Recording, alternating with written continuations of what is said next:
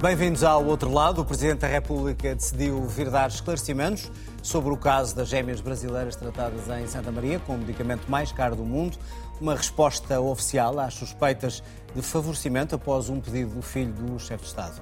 O aumento do custo de vida e das prestações do crédito à habitação deixaram mais pessoas em risco de pobreza em Portugal e algumas com necessidade mesmo de ajuda alimentar uma ameaça agora para mais de 2 milhões de portugueses perto da pobreza. Isto na semana em que o governo termina funções e passa a ser um governo de gestão. Pontos de partida para o debate hoje, aqui no outro lado, como sempre, com Ana Drago, o João Taborda da Gama e o Paulo Pedroso.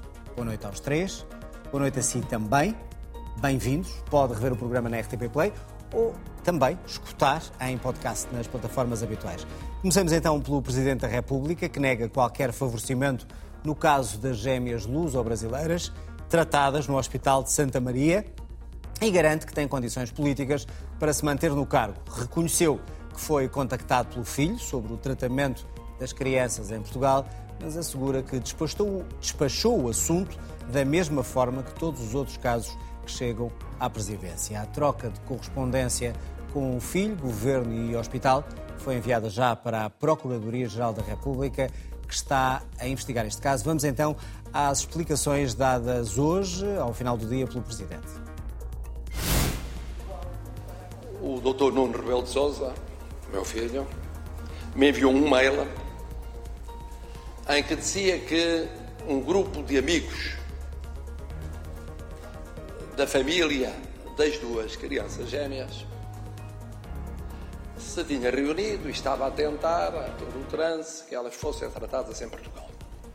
Tinham enviado para Santa Maria a documentação sobre as crianças e não tinham resposta de Santa Maria. E o Dr. Nuno Rebelo de Souza dizia: é possível saber se há resposta possível ou não há resposta possível sobre a matéria. Será que Maria João Ruela, que era na altura assessora para relações sociais, assuntos sociais, pode perceber do que se trata? Ponto de interrogação. Pois precisamente o que fica claro é que o Presidente da República Portuguesa, perante uma pretensão de um cidadão como qualquer outro, dá o despacho mais neutral e igual a que deu em N casos, e não há uma intervenção do Presidente da República pelo facto de ser filho ou não ser filho. Foram então as explicações do Presidente a este caso de duas crianças que obtiveram em tempo recorde a cidadania portuguesa e também o tratamento mais caro do mundo no Hospital de Santa Maria. O caso tem estado a ser investigado e o Presidente só agora decidiu falar. Uh, João, as explicações do, do Presidente encerram o caso no que diz respeito à presidência ou não? Acho que ainda há coisas que é preciso tentarmos esclarecer e perceber de, de, todo o caso, não só em relação à presidência, mas em relação a todos os envolvidos. E só agora se começa a perceber eh, às pinguinhas. Essa é também algo que eh, seria útil que isto tivesse sido esclarecido mais cedo e que todas as entidades pudessem ter um esclarecimento mais linear eh, sobre aquilo que, aquilo que sucedeu. Aquilo que parece ter sucedido é um pedido de uma pessoa para que se veja um caso eh, em concreto de duas pessoas. Isso é muito comum na Presidência da República. Eu trabalhei dois anos na Presidência da República e uh, é o dia a dia da Presidência da República receber queixas de cidadãos. E ou arquivá-las no sentido ou não responder, ou responder com palavras de circunstância, ou, em alguns casos, encaminhar para as entidades visadas. Se forem denúncias para as entidades de justiça, se forem coisas relacionadas com o governo, é um caso diferente. para o governo, eu não sei se há um pedido do filho do presidente. Isto Isso muda é... ou não? Se, o, se aquilo que. Se, isso, é que, é, isso é que importava averiguar com casos análogos. Se aquilo que foi feito no caso desse pedido é igual a outros casos parecidos, ou seja, de alertas para tratamentos, de falta de resposta de hospitais, então foi feito aquilo que, pelo menos na praxe daquela Casa Civil, tem sido feita. Se foi um caso excepcional, é um caso excepcional e é preciso daí retirar consequências. Agora, o, o, que eu, o que eu posso testemunhar é que é normal a Casa Civil da Presidência da República receber casos concretos, denúncias, umas que se percebem que são totalmente lunáticas, outras que se apresentam alguma plausibilidade, outras que vêm até Mas neste caso concreto, eu não e as explica... caso concreto. Não, as explicações dadas pelo Presidente as, as, sobre o caso concreto. As explicações dadas enquadram-se naquilo que é uma prática que eu conheço quando trabalhei na Casa Civil da Presidência da República, aqui já há muitos anos, de que eh, pedidos concretos são encaminhados para o Governo com perguntas, não é com pedidos, é o que é que se passa, chegou isto ao conhecimento da Casa Civil, eh, aqui fica para informação ou para as melhores, eh, para aquilo que se entender por conveniente. Às vezes um trabalho até um bocado eh, árido e, espúrio e inconsequente. Neste caso não, não foi inconsequente na medida em que houve o tratamento, mas muitas vezes perde-se até o rastro. Há um bocadinho uma, um funcionamento como uma espécie de uma provedoria informal, informal. E isso é, é comum, portanto não é incomum receber-se. Neste caso, há, há, uma característica, é que uh, o, digamos, a exposição da situação, eu nem diria ao pedido, mas a exposição da situação, uh, parte vem de uma interlocução de alguém da família do Presidente, o que me parece totalmente desavisado do, do ponto de vista até do melhor seguimento do assunto. Quanto ao caso, quanto ao caso a forma como, como, como se desenrolou, não suscita dúvidas o facto da celeridade em dar cidadania portuguesa às duas miúdas e, ao muito... mesmo tempo, também este tratamento. Há muita coisa que, que é preciso perceber. Em relação à cidadania, isso deve ser explicado e deve ser comparado há casos rápidos, há casos menos rápidos. No caso do tratamento, também há autorizações do Infarmed que ocorrem eh, neste tempo e há outras que não. Aquilo que me parece que ainda não está, do que eu vi, eh, que ainda não está totalmente esclarecido é qual é que foi a cadeia de comando ou a cadeia de solicitação e de marcação, quer das consultas, quer do tratamento. Isso ainda não me parece eh, muito esclarecido. Começa-se agora a perceber e aí pode-se ver se houve intervenção de quem, da, de parte da Presidência da República, da parte do Governo, e porque é que houve ou não essa intervenção e se essa intervenção é ou não, isto é é importante deixar claro, diferente de casos análogos. Porque se for semelhante e se não houver nenhuma interferência naquilo que é, porque o que ainda não foi aqui esclarecido é qual é que é o procedimento normal de escolha da atribuição daquele tratamento. Ou seja, além do financiamento, além dos mecanismos junto do Infarmed, é como é que é o procedimento de decisão médica para que um determinado paciente tenha acesso àquele tratamento. E, e se, esse, se este processo, neste caso, foi diferente, e e com, sem razão justificada, dos outros casos, que são eh, três ou quatro dezenas de tratamentos com este, com este medicamento que já ocorreram. Recordo que este caso foi denunciado por médicos do próprio hospital que dizem que foi um caso mas anómalo. Houve outro, mas houve outros médicos que consideraram o caso normal e é preciso perceber essa diferença. Que haja médicos a denunciar casos anómalos, isso é muito, muito comum. Não retiraria Ana, daí logo está, uma conclusão. O que está aqui em causa é uma suspeição de um alegado ou possível favorecimento. Estas explicações do, do Presidente hoje uh, clarificaram a situação ou apenas exoneraram responsabilidades? Eu acho que clarificaram no sentido em que Marcelo Rebelo de Sousa dá uma indicação, ou seja, que não tinha dado até agora, que foi contactado pelo seu filho a propósito deste caso e uh, a explicação que dá é que tratou este caso como trata qualquer outro. De facto, diferentes instituições públicas, creio que o Presidente da República, o Governo, os ministros, os próprios deputados, recebem sobre casos individuais um conjunto de solicitações. Por exemplo, sobre o tratamento de crianças, eu lembro na Assembleia da República se recebiam outros e-mails, os e-mails de crianças que, cujos pais tinham visto na internet que havia a disponibilidade de um determinado tratamento experimental e que o Infarmed tinha decidido que não o deveria fazer. Eh, são critérios técnicos e, portanto, às vezes fazia-se uma pergunta para ter algum tipo de esclarecimento para dar aos cidadãos que tinham contactado a Assembleia, eh, mas este tipo de caso, de, de gerir casos particulares, eh, é normal fazer perguntas às instituições. Se foi assim que aconteceu, eu creio que o, o Presidente esclareceu. Agora, o problema é que nós temos aqui um conjunto de tomadas de decisão rápidas que não costumam ser habituais. Falo da atribuição de cidadania uh, e da, da decisão sobre, sobre o tratamento. Acho que é isso que causa alguma estranheza. Mas hoje, com as explicações que foram dadas pelo Presidente, se assim foi, está esclarecido. É o que eu creio. Há um passado de responsabilidade para o Governo, uh, naquilo que ouvimos de uh, Marcelo Rebelo de Sousa dizer. isto foi encaminhado para o Governo, a decisão foi tomada.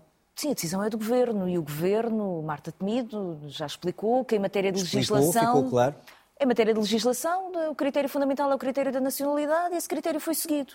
A decisão técnica sobre se o tratamento era adequado ou não, eu acho que é difícil cada um de nós discutirmos. Isso pode depois ser apurado nas, nas várias instâncias. Mas acho que neste momento temos que perceber um bocadinho o que é que aconteceu com a atribuição de cidadania e, como, e porque é que o Infarmed decidiu, se calhar, tão rapidamente. Se calhar houve outros casos em que aconteceu da mesma forma. Não, não conheço, ou seja, não conheço bem uh, estes, estes processos. Acho que é preciso ir investigar essas coisas todas. Paulo, as explicações do, do Presidente uh, afastam a ideia de, de, favorecimento que tem pairado até agora, sim ou não, e uh, se há uma explicação devida pelo Governo que ainda não foi dada, nomeadamente pelos governantes dessa altura e pela administração do hospital. Para além, obviamente, da investigação que, que irá ser feita agora. Eh, o que o Presidente hoje disse, eh, talvez não sei se foi um ato preventivo contra eventuais fugas que pudéssemos saber amanhã sem serem controladas, mas o que o Presidente hoje nos disse é que na Presidência o assunto foi tratado como deve ser tratado. Isto é, eh, há um cidadão, aparentemente houve um lapso de memória do Presidente a propósito da, da relação com esse cidadão, há um cidadão, por acaso seu filho, que o informa da existência de um problema com um tratamento, há um pedido de informação e há uma resposta, que aliás não está na peça, mas uma resposta cabal e pedagógica do chefe da Casa Civil eh, ao, ao cidadão, eh, dando conta dos critérios de intervenção do Serviço Nacional de Saúde. Portanto, não, é, não há só um encaminhar para o Governo, portanto, há uma averiguação que poderia, podemos dizer que é a averiguação normal de resposta ao cidadão e depois o dossiê uh, é fechado na presidência encaminhando para o governo. E aqui, já que estamos em clima testemunhal, uh, eu posso dizer quando tive funções governativas era normal, através do gabinete do primeiro-ministro, virem comunicações do presidente da República dizendo chegou-me esta denúncia, no meu caso era sobre segurança social, chegou esta, esta denúncia, esta questão, este problema e hum, depois o governo, no meu caso, encaminhava para os serviços. Evidentemente que o Marcelo Rebelo de Sousa hoje levantou uma questão, que é quem quiser continuar a acompanhar a pista deste projeto, agora tem que perguntar-se o que é que aconteceu a seguir ao gabinete do Primeiro-Ministro. Isso, eh, isso, é passar a, a dúvida ou a suspeição para o Governo? Eu acho que é, sobretudo, procurar agir para afastar a suspeição da presidência. Uh, e, e, é muito claro que quando o Presidente diz fizemos um levantamento minucioso, demorou algum tempo, eu confesso que fui um pouco surpreendido. Custa-me a, a, a perceber que no, no, sistema de arquivo da Presidência da República seja tão difícil localizar, seja preciso pesquisar durante vários dias uh, para se chegar a uma comunicação deste género. A ideia que eu tenho é que isto faz parte, uh, digamos, do, do, das regras de, básicas de, de arquivamento de, Ou seja, de questões. tentou evitar uma resposta que se tornou inevitável e obrigatória. Mas eu penso que o, eu penso que o Presidente da República hoje conseguiu duas coisas. Uma é dizer o, o, o assunto no que me diz respeito está fechado porque eu por um lado, entreguei-o na altura ao Governo e, por outro lado, entreguei-o hoje à Procuradoria. E a Procuradoria agora que uh, uh, investigue. Uh, e procurou, ao mesmo tempo, com isso, fazer, dar um passo de comunicação que é contar-nos sobre uh, a sua intervenção a dizer que não se lembrava de ter falado com o filho, uh, numa altura em que nós já estamos aqui a conversar sobre se ele passou bem o processo ou não passou bem o processo e não se uh, se lembrava ou não se, ou não se lembrava. Até agora, eu acho que a questão-chave que, que está aqui presente é de saber se não aqui, não neste, nesta, nesta circulação de comunicação, não na circulação política de comunicação, mas se no momento em que é tomada a decisão clínica há alguma interferência legítima. De algum modo nós estamos a olhar para o lado errado. Porque assim, se um cidadão eu posso é achar é que um que filho resposta, tem que ter cuidados que especiais. Que essa resposta mas... não tenha sido dada até agora de forma mas, cabal e mas clara. Essa, mas, mas, eu acho que essa Era é, apenas dizer essa é a resposta que nos interessa. A resposta que nos interessa, no fundo, não é isto se o dossiê teve três mails, quatro mails, a menos que houvesse mails inapropriados. Devo dizer que a resposta do, do, do, do chefe da Casa Civil, que foi uh, transmitida hoje pelo Sr. Presidente da República, é uma resposta absolutamente uh, de elevada qualidade e que uh, afasta, digamos, qualquer tipo, qualquer tipo de suspeita. Mas a pergunta que se coloca, a partir do momento em que é aberto um inquérito, é, no momento da decisão clínica, há alguém que tenha conhecimento de algum facto que justifica alguma interferência ilegítima, de algum modo isso nada tem que ver uh, com, o, digamos, com aquilo de que estamos hoje aqui isso a conversar. Isso acontece no momento em que há uma denúncia médica nesse sentido. Portanto, há um conhecimento, há uma denúncia feita por profissionais daquele hospital a dizer que a decisão foi acelerada. Que estará a ser investigada, investigada. e uh, o, o, que nós, na função de plena confiança na Justiça, devemos esperar é que a Justiça apure se há algum indício de que essa denúncia tem algum fundamento e se há, houver esse indício, quem é, que provocou, quem é que fez essa pressão, quando e como. Até lá estamos num domínio que é um domínio que eu acho que é mau para as instituições, porque é um domínio de criar um clima de suspeição, porque é o filho, porque é o presidente, porque falou, porque falou, falou com a ministra, eh, porque são cidadãs brasileiras. Aliás, o, Serviço Nacional de Saúde tem uma obrigação para com todos os residentes em Portugal, nem sequer a, eh, a questão da nacionalidade, se fossem residentes em Portugal, era uma questão relevante. Um, eh, e, mas portanto, não era o caso? Mas, portanto, a mim parece-me que nós estamos a procurar ao lado, isto é, nós deveríamos se algum dia quisermos saber se houve algo de ilegítimo, é no momento da decisão clínica. João, e isto uh, provoca ou não uh, mais desgaste e suspeição das instituições? Uh, temos um governo de missionário pelas razões que sabemos e agora temos este tipo de suspeição que leva o Presidente a chamar os jornalistas ao final do dia para, para dar isto. Qual é o desgaste e, e o peso político que isto tem? Oh, João, isto tem, tem, um desgaste óbvio e é preciso também falar sobre isso. O desgaste que isto provoca é que isto é, eh, é uma história muito apetecível para ser translida por uma mente mais populista, que é eh, brasileiros, eh, brasileiros, favores, tratamento mais caro do mundo. E, e, enquanto a leitura for essa, e isto presta-se a essa leitura, cunhas para cidadãos que não são portugueses terem o tratamento mais caro do mundo. E isso, é, isso desgasta no sentido... É se junta o conluio entre políticos para esse efeito. do ponto políticos da... da... esquerda, da direita, do governo, do mais o regulador, e os mais, médicos. E os Ou seja, elites a conspirarem contra o povo. É, é o, o coquetel é, dos populistas. É, e isto, isto é mau. Ou seja, isto desgasta por isso. Isto desgasta por isso, porque, como vimos até agora, os esclarecimentos parecem, até agora, ser... Uh, ser uh, com aquilo que temos perante serem, serem cabais. Agora, como disse o Paulo, como eu tinha dito, é, é preciso é perceber se o critério da atribuição foi dentro das, da, digamos, da, da, das regras de experiência e técnicas e, e, da arte médica, se foram corretos ou não. E se não foram, porque é que não foram? Porque podem não ter sido corretos por, por, uma série de razões. Mas se foram de, de, em, em virtude de pressões ou não. Ana, a mesma pergunta no sentido de não havendo e tardando o esclarecimento de quem de direito para explicar que este é um caso que seguiu as regras, eh, o desgaste que isto está a fazer em termos políticos, quando estamos eh, numa semana em que o governo deixa de exercer funções não, de pleno direito. Tudo, está tudo tão calmo, não, não, não, há uma crise no governo, não há feitas investigações sobre o governador do Banco de Portugal. Acho que podemos perfeitamente ter mais uma crise política na presidência da República.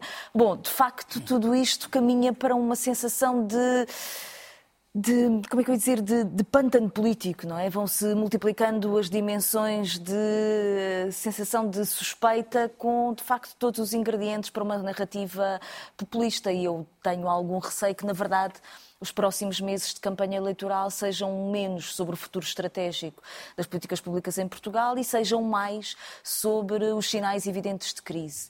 Mesmo assim, neste caso, eu acho que as questões da atribuição da nacionalidade e dos prazos, não apenas a decisão médica, mas os prazos de tomada de decisão, acho que de alguma forma devem ser investigados. Porque, quer dizer, este é um caso particularmente difícil de discutir, porque há sempre aqui um momento de uma enorme empatia, não é? Uh, com duas Estamos a falar de crianças e crianças doentes. De duas crianças que, que, podem ter aqui uma, uma esperança de, de melhoria da sua vida. O problema é que todos nós também temos a sensação de que o Serviço Nacional de Saúde está a viver uma crise difícil e nós temos diferentes empatias. Um, enfim, o receio é que o Presidente da República receba, a partir deste caso, todo o conjunto de dificuldades que os portugueses têm em obter um conjunto de tratamentos ou de consultas nos serviços públicos. Porque, se calhar, essa é é a razão que tudo isto também cria eh, maior suspeição e maior crispação. É aquela sensação de dificuldade de acesso ao serviço Nacional de Saúde em algumas áreas de especialidade. E, e, portanto, eu acho que essa matéria do Serviço Nacional de Saúde continua a ser a, a matéria nuclear. Paulo, aliás, já, já, tínhamos falado sobre isso, mas eh, para encerrar a questão do, do corroer das, eh, das, instituições e até que ponto é que isto. Uh, como é que o cidadão comum não começa agora a olhar com desconfiança ou a acreditar na Presidência da República, no Governo, uh, no, no, no Banco de Portugal? É evidente que a suspeita de que um Presidente da República pode ter favorecido o amigo de um filho é uma suspeita que, começo por dizer, em abstrato é relevante, uh, e que, uh, se um dia se viesse a provar que, que existia, uh, era um sinal de degradação do sistema político. Agora, o que, o, o que dá a sensação é que há um, hoje uma tentativa de construir sistematicamente estes casos que acaba por ser muito eh, muito favorecedora da agenda dos políticos populistas. E nós podemos perguntar-nos, das duas, uma, ou haveria uma crise das instituições muito séria, portanto, uma perda de densidade institucional, de respeito pela função pela função do Presidente, ou há aqui um clima em que eh, se procura construir estes casos eh, para, de algum modo, favorecer eh, certas agendas. E aí eu acho que o Presidente esteve bem ao procurar eh, disponibilizar todos os, todos os instrumentos de que dispõe. Agora vamos ver é eh, quem tem a responsabilidade de investigar, se, o que é que apura e como é que gera essa investigação. Aguardemos então pelo desenlace desta investigação e todo este caso. Aprovado o Orçamento do Estado, o Governo deixa de estar em funções provavelmente no final desta semana. Começa agora um período de gestão até às eleições de março. Que herança deixam ao país estes anos de governação socialista? Para que é que serviu esta maioria absoluta? Como está Portugal depois destes oito anos de governos PS? É o que vos lanço para a mesa. Uh, Ana, começar talvez por ti que herança é que deixa ao país estes governos PS? Os governos ou este Os governo? governos, mas podes começar por este governo, se quiser. Não, na verdade há aquela Esse sensação é de. Nada diz que não haverá outro. Uh, de, de, uma certa lógica de. Um wishful thinking, não, não, não. um desejo das próximas é análise, eleições. Não, é análise. Pode haver, pode não haver. Pode não haver outro governo, não, PS ou não. do princípio de que não haja. Que o PS não volta a ganhar as eleições. Eu acho Ana. que este percurso do Partido Socialista é um percurso que de facto tem diferentes tempos. A geringonça tinha, de facto, como cimento político, da aliança política, aquilo que era a negação do período do governo de Passos Coelho e do período eh, da Troika. Isso serviu de alavanca da articulação da geringonça, mas serviu também para as primeiras, a primeira leva de políticas, a ideia da restituição de direitos, de restituição de rendimentos, de regresso ao crescimento económico, o crescimento do emprego, algumas dimensões. Certas algumas dimensões centrais que eu diria de recuperação do Estado Social, ou seja, a ideia de que o Estado Social é um elemento fundamental, não é um adorno da democracia portuguesa, é um elemento fundamental de constituição desse, eh, desse projeto democrático. E, na verdade, o Partido Socialista chega à maioria absoluta por esse, por esse por período. causa disso por esse período, creio eu, de resultados eh, do, do, tempo da geringonça.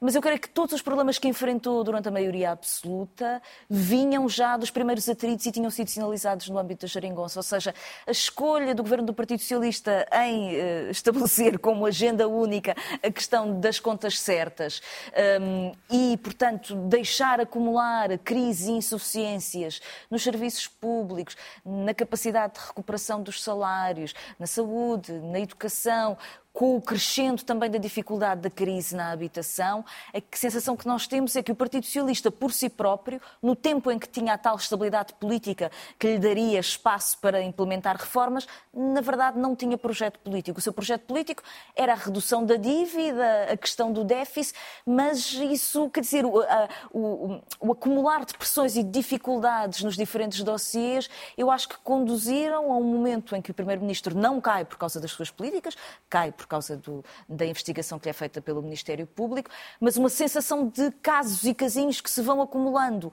ao longo da maioria absoluta, porque não há outra agenda. Porque António Costa Mas deixa o país que... melhor, é isso ou não? No final destes governos todos?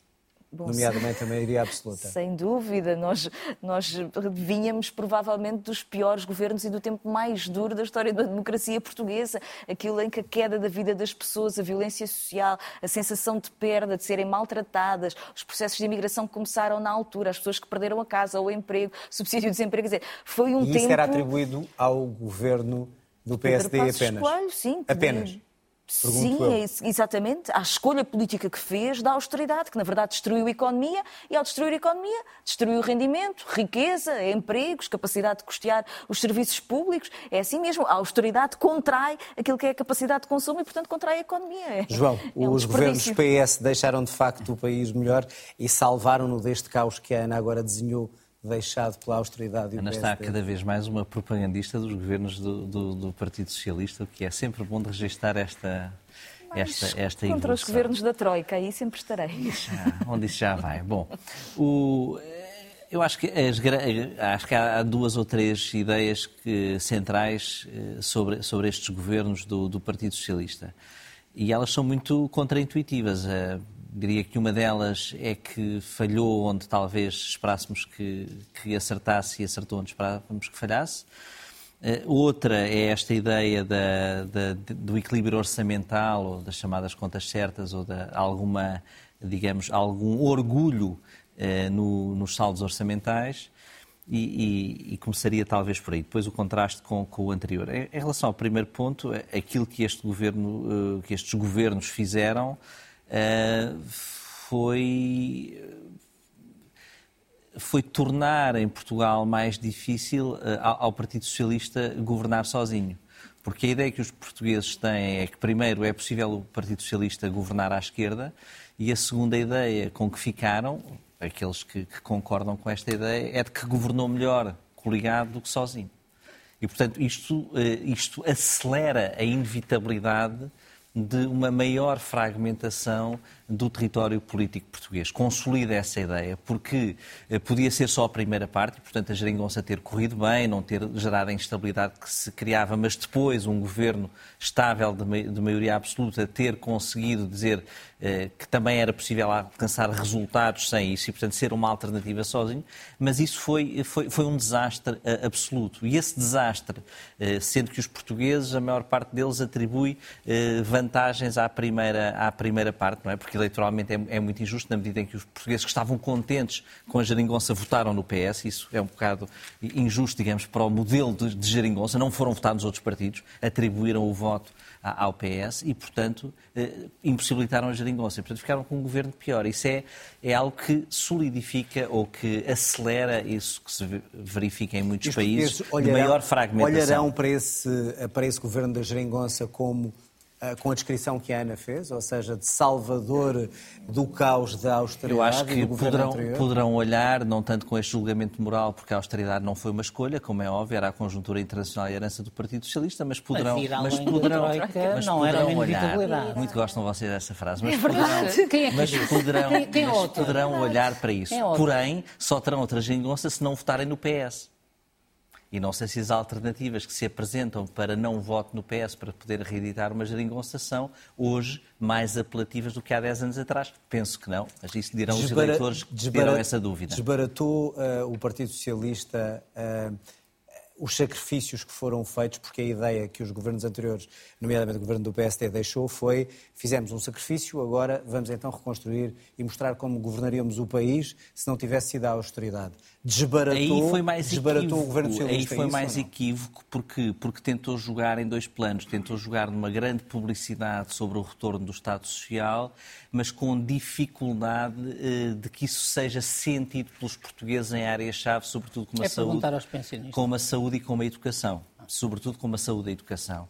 E isso foi fe- feito também com uma política muito pouco transparente de, de cativações orçamentais no primeiro período e, portanto, uma redução invisível do investimento público e a consequente degradação no médio prazo, como estamos a sentir, de muita infraestrutura. E isso, eh, os portugueses hoje também percebem isso e, e não gostam e, e não gostam disso e não me parece que gostam disso. Claro que o PS vai apresentar eleições com uma nova liderança, e essa nova liderança pode, digamos, autoflagelar-se, mais ou menos, depende de qual ela seja, mas autoflagelar-se em alguns dos seus dos eixos da política passada. E parece que é isso que vai acontecer. E isso pode reconciliar com uma parte dos portugueses, mas grande parte vai A parte achar boa que foram isso... as contas certas. Já vamos ao que diz Cavaco Silva sobre isso. Eu acho que eh, contas certas ou equilíbrio orçamental, já o disse aqui várias vezes, parece-me eh, algo positivo. Isso alcançado à conta de cativações orçamentais, uma política orçamental pouco transparente ou de degradação dos serviços, não me parece. Mas isso é, sobretudo, uma opção no modo como é realizada a despesa. E aí é que houve, é, é que não foram feitas as melhores É a políticas. mesma pergunta que fiz à Ana. O Portugal ficou melhor após oito anos O mundo de governos PS? o o mundo está melhor do que estava há 10 anos saído de uma crise. E Portugal também, economicamente, está Graças melhor. Agora, aos governos- houve, houve, eu não vou dizer essa frase, por mais que perguntes. Não, estou apenas a perguntar. Mas Mas, mas podia ter sido feito muito melhor. Isso é que é. Isso é uma obstinação, não dizer.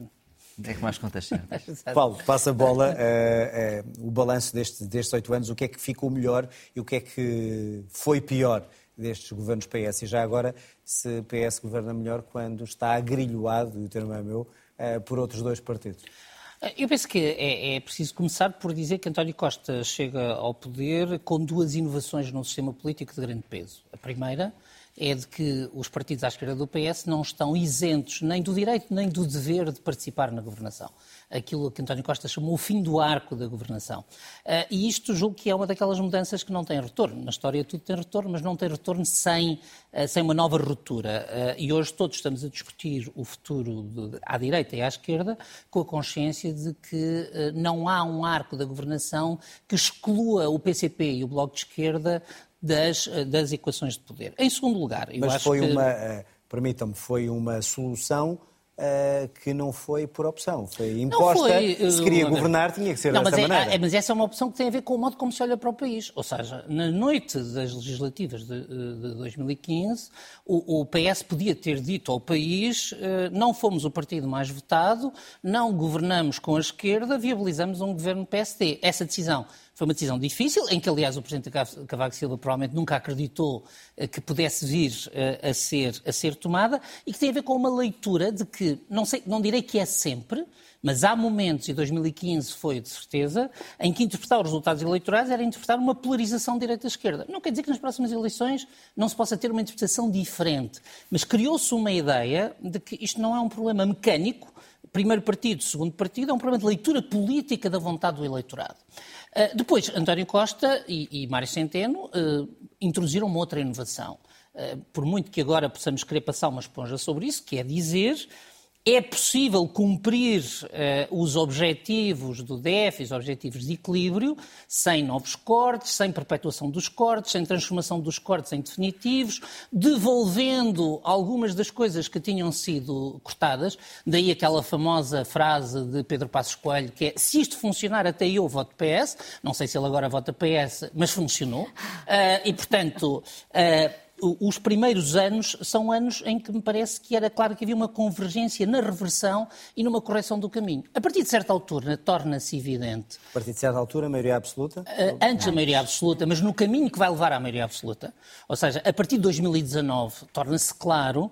Uh, a partir da questão dos professores, na verdade. Em é rigor, momento, em rigor é momento... a partir do dia, a partir do, do dia em que o PSD não derrubou o governo, Exatamente. para sermos claros. Portanto, ou seja, a partir do dia em que PSD, Bloco de Esquerda e PCP têm uma posição contra o PS na Assembleia da República a propósito da contagem de tempo dos professores e o PSD muda, acho que se entrou numa segunda fase, eh, que é uma segunda fase em que o espaço à esquerda Uh, passou uh, a dividir, se quiserem, entre os que acham que o que é patriótico e necessário é corrigir ao a todo o custo a trajetória do déficit e da dívida e os que preferiam uma visão mais temperada, menos ou, mais ou menos ambiciosa, mas que não sacrificasse tanto o investimento público, não sacrificasse tanto os serviços públicos. Ou seja, é aquilo que estamos a ver nos dois candidatos à liderança do e de PS. Algum modo, de algum modo, eu acho que o, o, debate interno no PS, eh, eh, no fundo, vai refletir nestas eleições o debate que houve, que houve à esquerda. E depois de 2019, uh, parece-me que os eleitores, o PS interpretou que os eleitores estavam a dar o seu aval a este, a este percurso de correção do déficit da dívida, da dívida a todo o custo e, na maioria absoluta, parece-me que hoje é claro, António Costa fez más escolhas de governo eh, e, isso fragilizou eh, e, e, não conseguiu fazer aquilo que tinha prometido que ia fazer com a maioria absoluta, porque se nós pegarmos na campanha eleitoral António Costa deu um conjunto de garantias sobre o que ia ser a maioria absoluta. A maioria absoluta ia manter-se uma maioria de diálogo uh, e nós o que vimos foram cedências muito mínimas ao LIVRE e ao PAN para manter uma aparência de, de, diálogo, que iria ter uma atenção a um conjunto de problemas, a saúde à cabeça, e não houve de facto nenhuma, nenhuma correção de trajetória, e depois o governo desvalorizou aquilo que podíamos chamar a solidão de governar em maioria absoluta.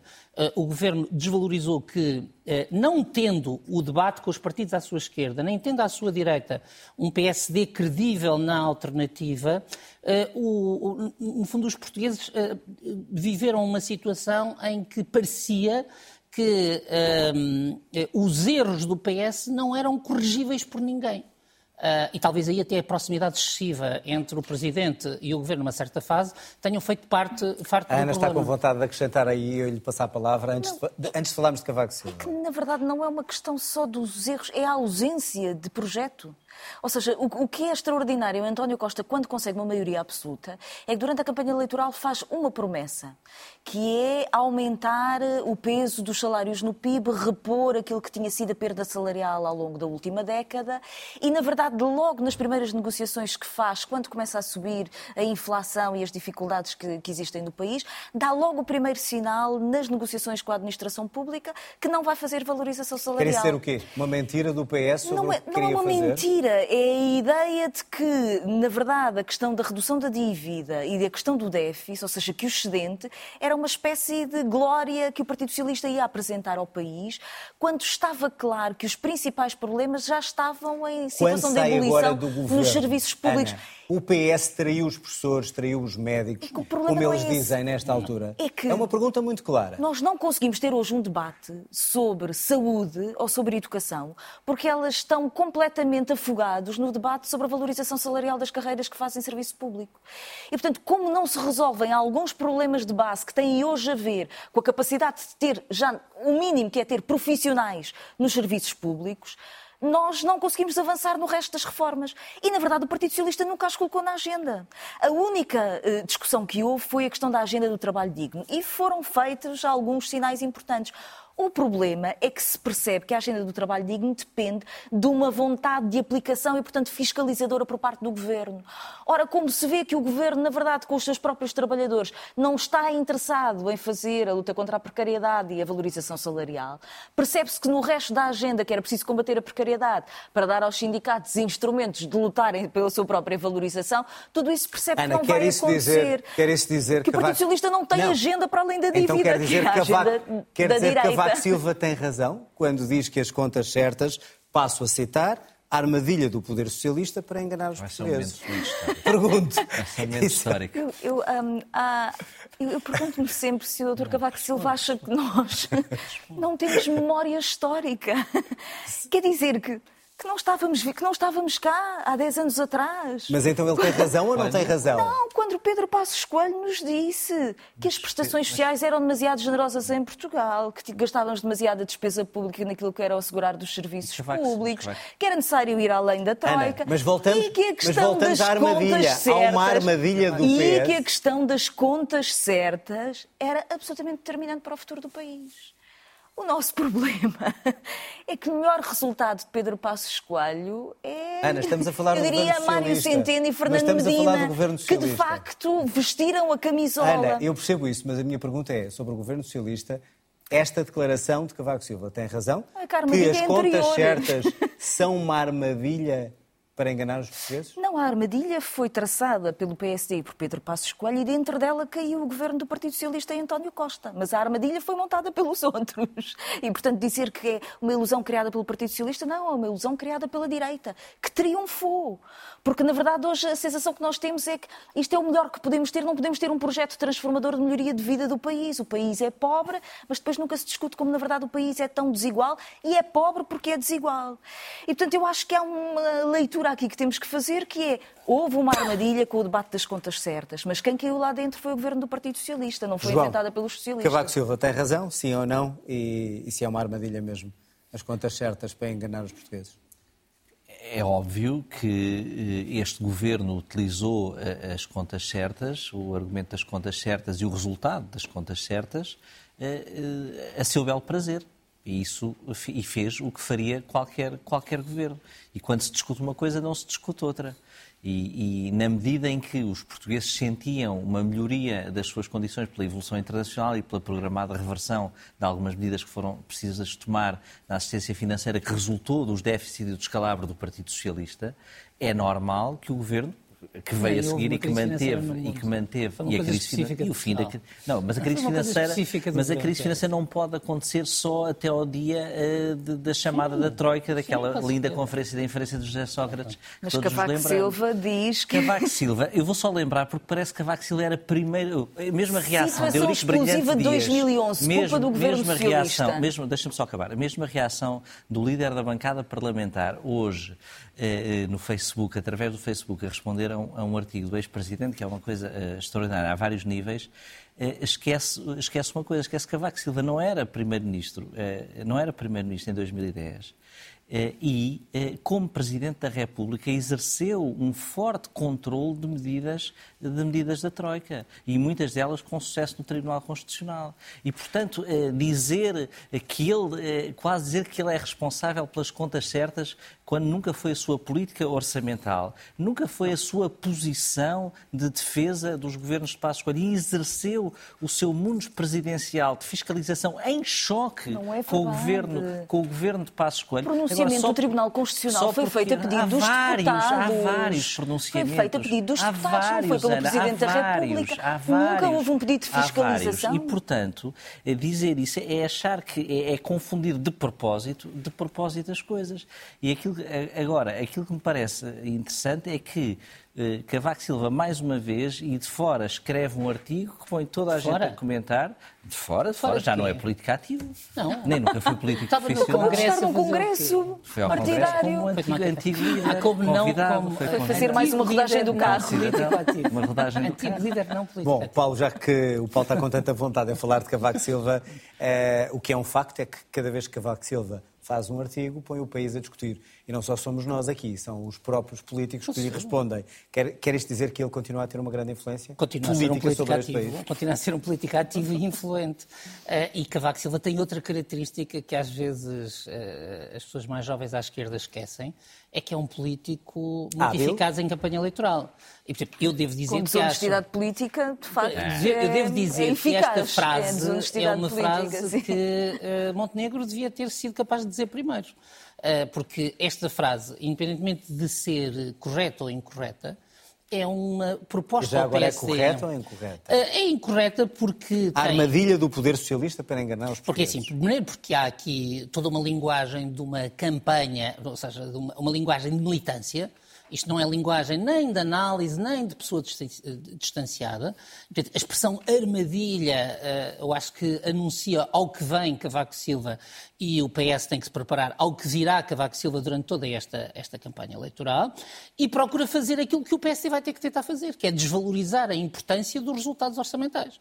Eh, e, portanto, eh, procurar, de algum modo, Desvalorizar aquilo que, poderia ser, que poderá ser o trunfo do PS uh, nas eleições, porque, tanto quanto se percebe, José Luís Carneiro e Pedro Nuno Santos nisso concordam, na ideia de que são herdeiros desta estratégia, embora Pedro Nuno Santos tenha umas frases na moção a corrigir, fundo, a, corrigir o rumo no sentido de uma certa, de uma necessidade de temperar melhor com, com, investimento, com investimento público, e Cavaco, eh, no fundo, está a pedir à direita que desvalorize aquilo que uh, na última década defendeu. Para Cavaco é fácil, o João tem razão num ponto. Cavaco era um, um primeiro-ministro campeão dos déficits. É, é Desse ponto de vista, o João, o João tem... Na crise financeira de 92, campeão, ele explica. Se, tem, tem, tem, toda, tem toda... Mas ele explica no artigo... É e é um primeiro-ministro com a economia da, do ciclo da legislatura muito bem conhecida. E, claro. portanto, que achava, aliás, que os déficits em ano eleitoral eram bastante saudáveis para as hipóteses de ser reeleito. O que, ora, tudo isto tem a ver com muita coisa que não como a frente. Não, não, não, não. Só teorizou na política portuguesa e aplicou como Primeiro-Ministro. Mas eu, eu, eu não faço parte das pessoas. eu não faço parte das pessoas que se irritam sempre que Cavaco Silva fala. Uh, eu até acho uh, que uh, o, Cavaco Silva irrita tanto às vezes, precisamente porque tem uma eficácia comunicativa que falta à direita. e isso eu acho que eficácia é um mérito com verdade ou eficácia com Não menos é um problema verdade? de verdade. Mas é assim, porque a questão é o que ele diz. Esta, Isto é um ataque ao PS que o PSD não fez. Numa frase como esta não é um problema de verdade ou mentira, porque eu, eu coloco esta frase como uma frase 100% de campanha, com um slogan que no fundo passa por isto. Desvalorizem o resultado aquilo que os portugueses valorizam e procurem colocá-lo num quadro em que ele aparece como não, uh, como não positivo. Agora, uh, eu, eu, eu, penso que se Cavaco Silva não está, uh, não está na discussão, não vem aos debates e, portanto, não vai ter que explicar as contradições, porque nós podemos ver, pegar nos artigos de Cavaco Silva, e ele diz isto, quando dizia numa linguagem mais técnica, depois diz é preciso modernizar a saúde, a educação, mas como? Uh, qual é a proposta? É a privatização? Ou seja, uh, Cavaco Silva nunca é confrontado com as propostas que ele próprio foi defendendo ao longo dos anos. E, portanto, isto transforma os debates Mas sobre... Mas o PS as... também não deu resposta nestes governos a essas questões. Uh, o PS Modernizar deu... a saúde, no meu ponto de vista, a, educação... Do meu ponto de vista, o, o PS deu respostas por vezes incompletas, por vezes equívocas, mas deu resposta. Há uma coisa que ninguém pode dizer.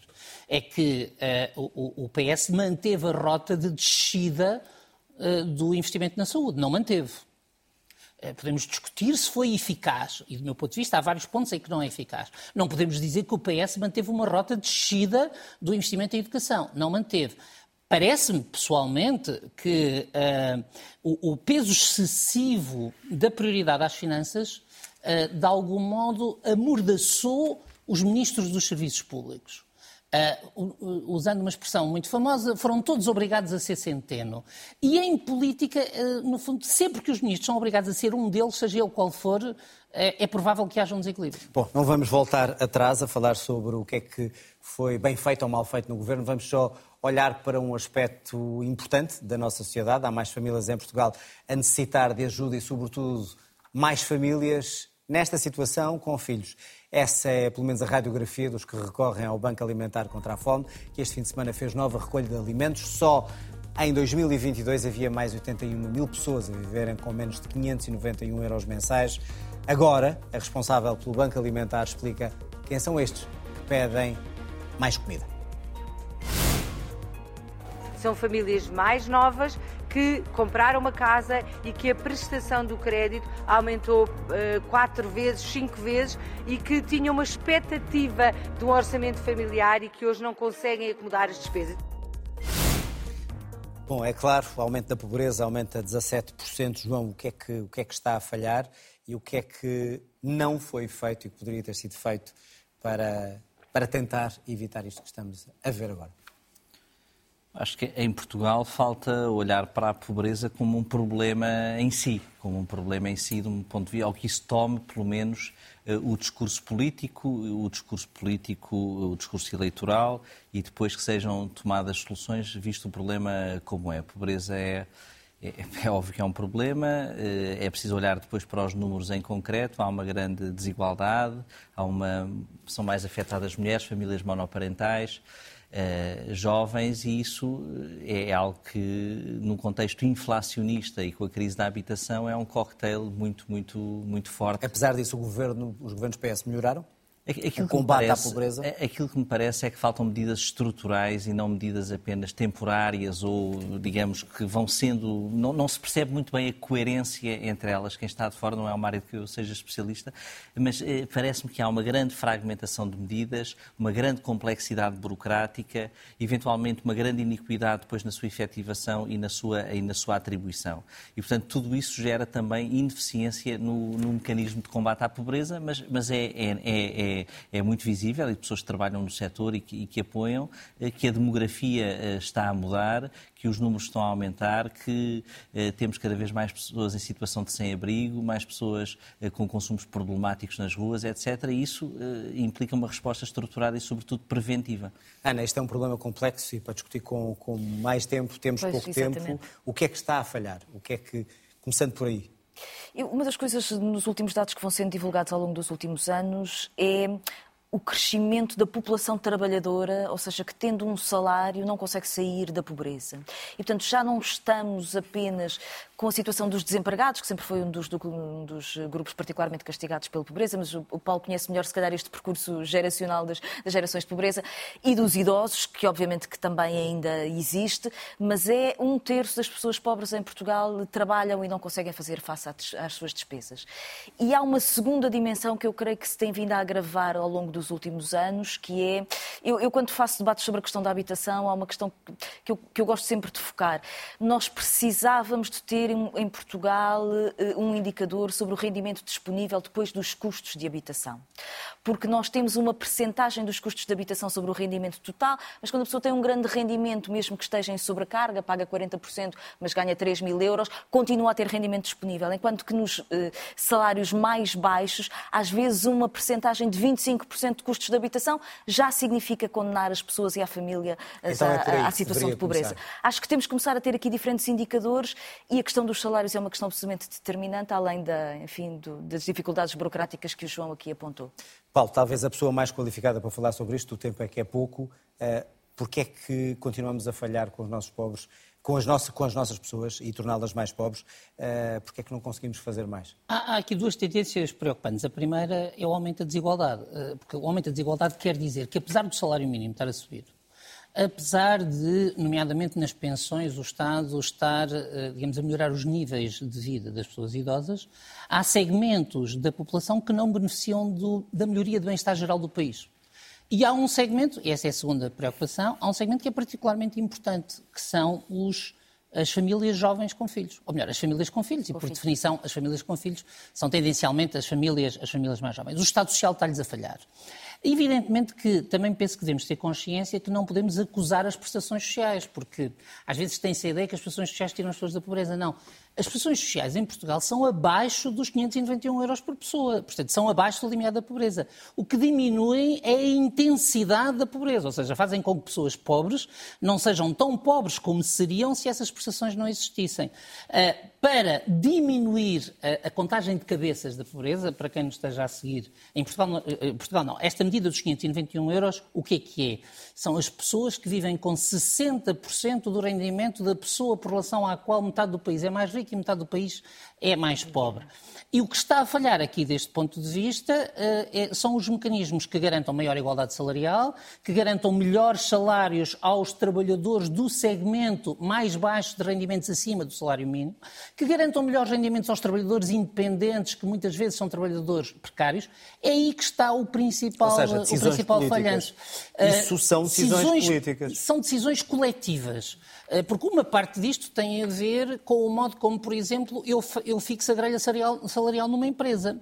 E, portanto, se eu fixo uma grelha salarial eh, com aquilo que estes dados nos dão, 2022, aumentando a desigualdade salarial, portanto, isto significa que a distribuição da capacidade de fazer progredir os salários está a beneficiar os, as pessoas de rendimentos, de rendimentos mais altos. Faltam-nos mecanismos de reforço da classe média, mais do que mecanismos de luta contra a pobreza a menos que mudássemos os mecanismos de luta contra a pobreza e dissessemos Portugal ambiciona ter zero pobres. E aí punhamos as prestações no valor da pobreza. Mas uh, isso implicaria um aumento enorme de custos e, portanto, não é essa a orientação que hoje temos. E há outra falha particular.